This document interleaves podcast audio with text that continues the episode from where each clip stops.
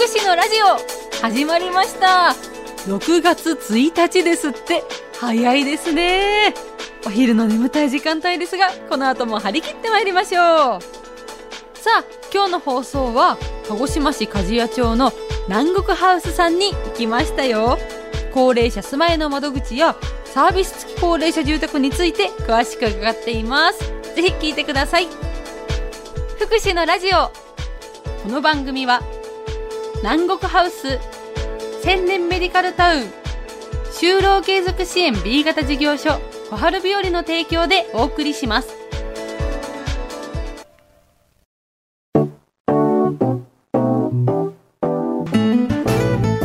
お話伺いますのは代表取締役の上野園誠さんです。よろしくお願いします。よろしくお願いします。上野園さんまずはじめに南国ハウスさんについて教えてくださいえっ、とうちはですね昭和51年創業で、えー今年で丸47年を迎えております。不動産管理業を主体にした会社で、えー仲介業ウィークリーマンションとか、まあもちろんこの高齢者の窓口ですけども、住まいに絡む仕事をさせていただいております。今ありましたこの高齢者住まいの窓口こちらについて教えてください。はい、サービス付きの高齢者マンションの事業ももちろんさせていただいてるんですけども住宅型の有料老人ホームとか特労さんとか特養さんですね。これの仲介入りたいかっていうのをお聞きしてそれを各施設の方にご紹介することを事業とさせていただいてます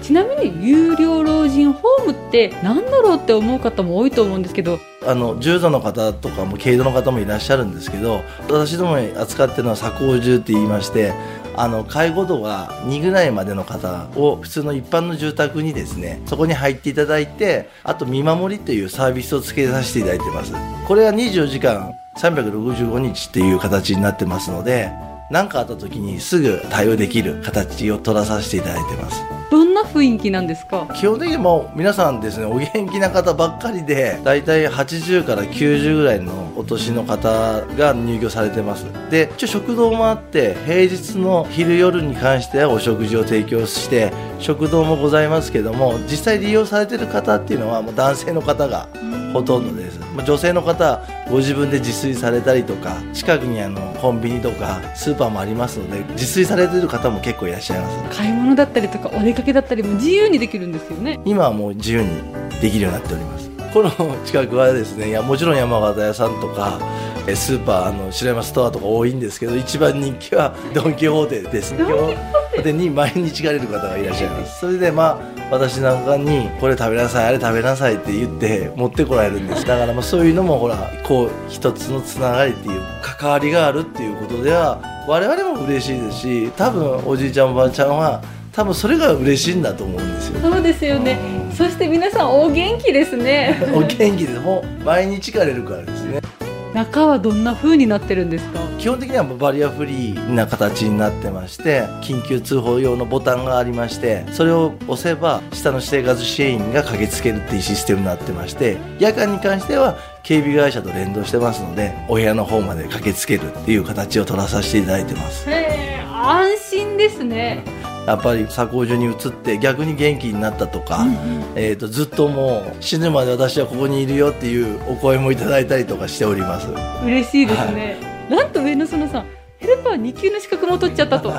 そうなんですね。こういう不動産の仕事じゃなくて介護のそういう仕事っていうか勉強になったしそういう知識がやっぱある人とない人じゃやっぱ違うと思いますしプラスなのかなと。ね、病気だったりとか認知症だったりいつ何が起こるかわからない世の中じゃないですか。っていう中で皆さんで見守りしたりとか寄り添える場所があるって素敵だなと思いました。そうですね。あのそういう施設っていうのがなかなかないっていうのとやっぱり高齢者になると部屋を借りるのにすごく大変オーナーさん側でもう高齢の方は受け付けないっていう方も結構いらっしゃってて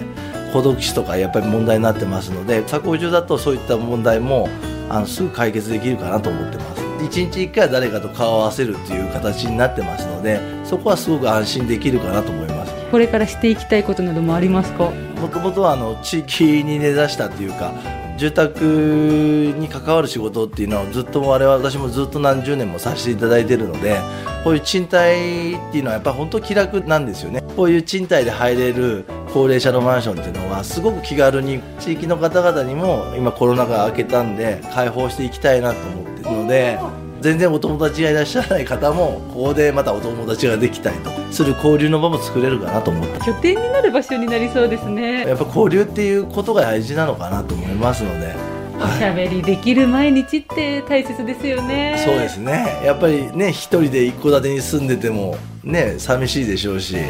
やっぱり顔見見ていろいろおしゃべりできるっていうのがすごく長生きできる秘訣なのかなと思いますので、はい、お食事もついてそして見守りもあってどのくらい費用かかるのかなと気になる方も多いと思うんですが基準となるお値段っておいくらくらいなんでしょう？基本的にはですね普通のワンルームのお家賃なんでこの辺だとまあ大体5万円前後。それにまあ生活支援費っていうのは1日1000円頂いてますので30日で約3万円前後。それで食事に関しては1食650円ぐらいを目安にして取ってますけど大体平日だと2食で1300円なんで大体20日間とした時に2万6000円程度なんで足しても10万ちょっと超えるかどこのサービス付きの高齢者住宅に関してはそういう形になってると思います。我々は不動産業をさせていただいてるのであのこの住宅にいて、まあ、移られた後ですねご自宅を処分されたいとかいうお手伝いもさせていただいてますので。一貫して相談に乗ってくださるっていうのもとってもありがたいですよね。そうですね。あの相続とか資産の管理のご相談もさせていただいてますし弁護士の先生とか司法書士の先生なんかのネットワークもございますので何かございましたら不動産に関わることであればお手伝いできるのかなと思います衣食住の住まいの部分を支える上野園さんのこれから考えること教えてください、はい、何かやっぱ恩返ししたいなっていう部分で、まあ、このビルも建てたっていう思いがあります。やっぱりこれから高齢化社会が進んでいくっていうことでですね鹿児島県もやっぱ高齢化率が4割に迫るぐらいの勢いになってますのでやっぱ住まいに迷わないような住宅の提供だったりとか寄り添えるお仕事をさせていただければと思います。ラジオを通して、えー、こんな場所あるんだ気になるなって思う方お気軽に相談していただきたいですね。はいよろしくお願いいたします。